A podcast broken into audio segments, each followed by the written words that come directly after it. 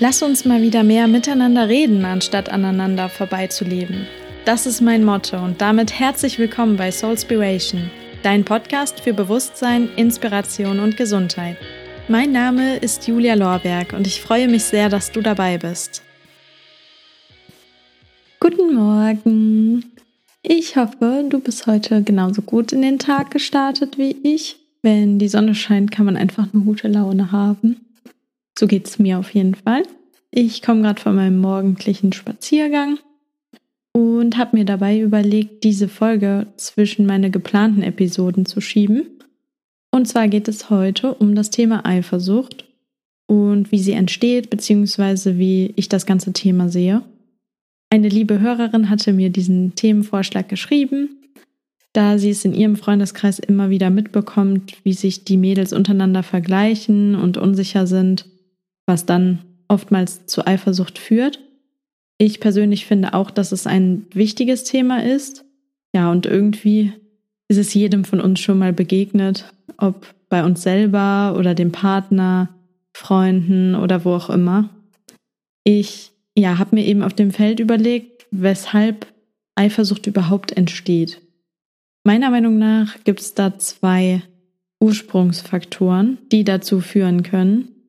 Das ist zum einen die Vertrauensbasis zum Partner und zum anderen das Thema Selbstliebe, wobei letzteres da die größte und wichtigste Rolle spielt. Man sagt ja nicht umsonst, dass man sich erst selbst lieben muss, um jemand anderen lieben zu können. Außerdem ist das ein Aspekt, der absolut und zu 100 Prozent in meinen Händen liegt und worauf andere, also in dem Fall zum Beispiel der Partner, keinen Einfluss haben. Was die Vertrauensbasis einer Beziehung angeht, trägt man selber nur 50 Prozent der Verantwortung, weil die andere Hälfte liegt ja dann beim Partner. Um das Thema jetzt komplett zu besprechen, müsste ich wirklich super weit ausholen und damit anfangen, was Selbstliebe überhaupt ist, wie das funktioniert und wie wichtig sie für jeden von uns ist. Das ist aber so unglaublich viel, und auch wirklich zu wichtig, um es jetzt kurz und knapp in diese Folge zu schieben. Deswegen gehe ich da jetzt nur teilweise drauf ein, werde das aber auf jeden Fall mal gesondert mit dir besprechen in einer extra Folge. Ja, ich fange mal damit an, Eifersucht von Neid zu unterscheiden, weil die Begriffe auch öfters mal durcheinander gebracht werden. Im Kern gibt es da aber einen ganz großen bedeutenden Unterschied. Ja, man ist neidisch, wenn man etwas haben möchte, das andere Personen haben. Beispiele gibt es da überall. Menschen sind neidisch auf optische Aspekte, wie das Aussehen, eine Figur und so weiter. Aber auch auf Geld. Wenn jemand viel Geld verdient und sich dementsprechend auch mal mehr leisten kann, entsteht oftmals Neid. Aber auch auf Freundschaften oder Beziehungen sind Menschen neidisch. Also all das, was jemand anderes hat, ich aber selbst zu dem Zeitpunkt nicht, mir aber wünschen würde, ich hätte es. Eifersucht hingegen hat weniger mit Wünschen zu tun, sondern viel, viel mehr mit Angst. Und zwar Angst um das, was ich bereits besitze, aber nicht verlieren möchte. Also in der Beziehung finde ich es jetzt besitzen nicht das richtige Wort, denn niemand besitzt einen anderen Menschen, auch wenn es oftmals nicht so ganz von jedem verstanden wird, aber Prinzipiell hat man Angst, den Menschen, der einem wichtig ist, den man vielleicht auch liebt, an einen anderen Menschen zu verlieren. Hört sich plausibel an und irgendwie auch logisch, denn keiner von uns möchte etwas verlieren, das ihn glücklich macht.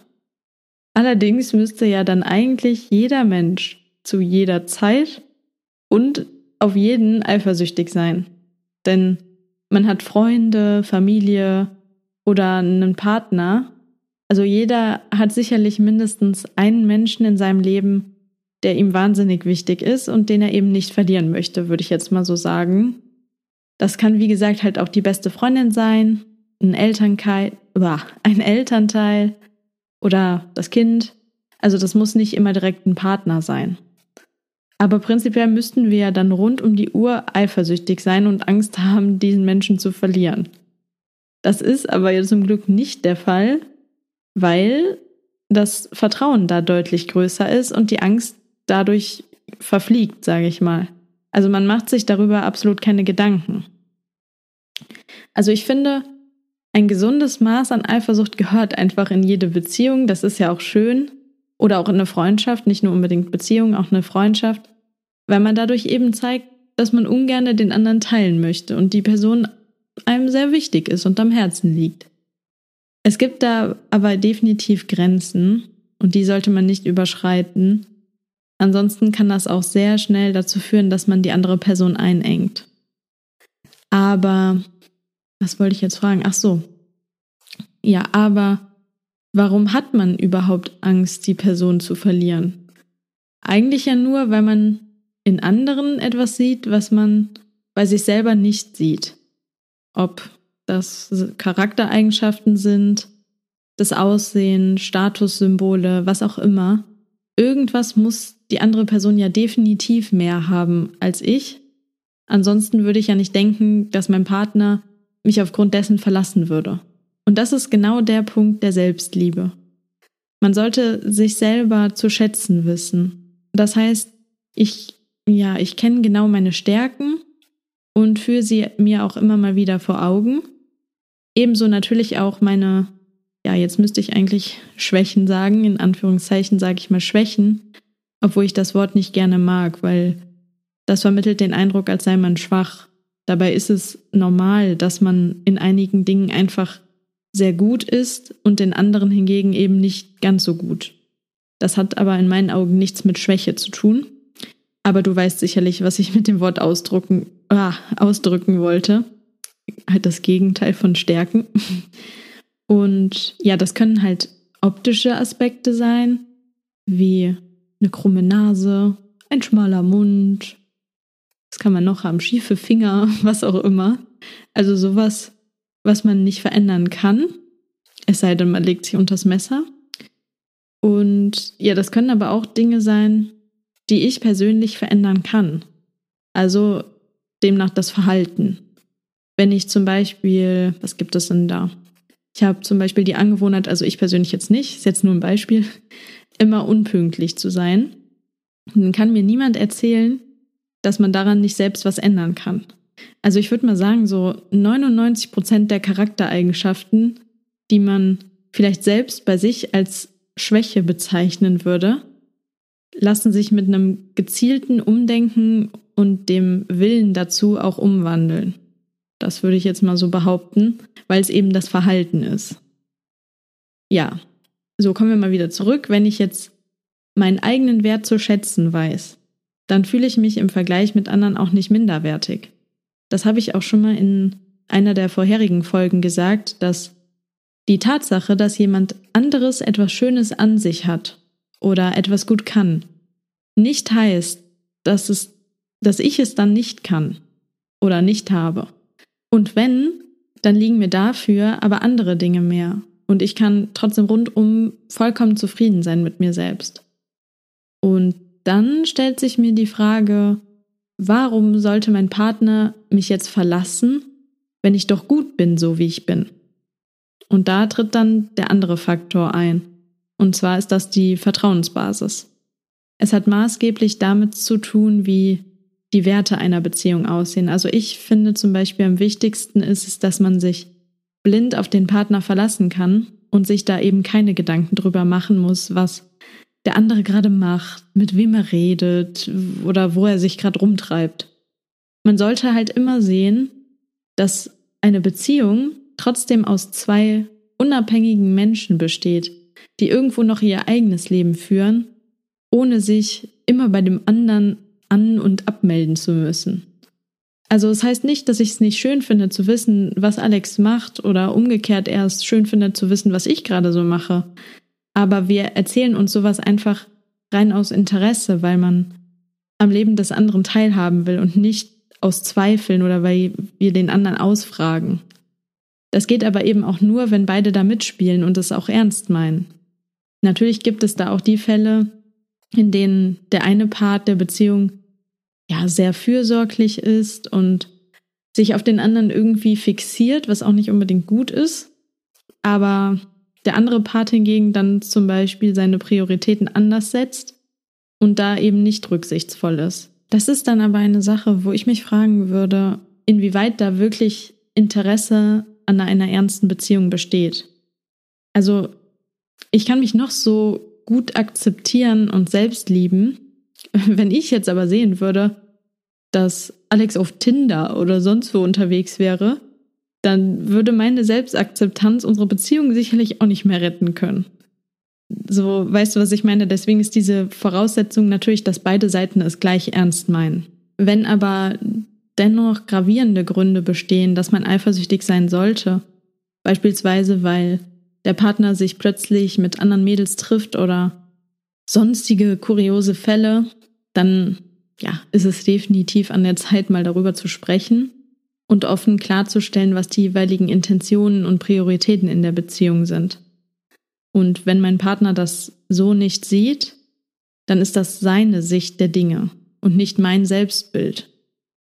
Leider ist es dann aber auch so, dass der Mensch, den du nicht verlieren möchtest, höchstwahrscheinlich nicht den Wert in dir sieht, den du hast. Ansonsten denke ich, ist Eifersucht ein Gefühl, das man mit sich selber ausmachen kann. Mm, wichtig ist, dass man in den entsprechenden Situationen die Eifersucht auch bemerkt, denn nur so kann man auch was dagegen unternehmen. Schlimmer ist es, wenn man aus diesem Gefühl heraus handelt. Das kennst du bestimmt auch. Und dann macht man irgendwas, was man später, wenn man sich dann wieder beruhigt hat, bereuen würde und wo man sich denkt, hm, musste das jetzt sein?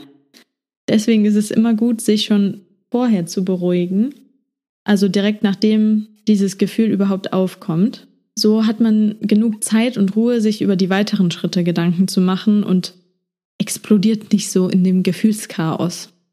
Das gilt übrigens auch nicht nur für Eifersucht, sondern eigentlich für alle negativen Gefühle, die in einem hochkommen. Ich habe da so eine Taktik für mich entwickelt, wie ich mit negativen Dingen umgehe.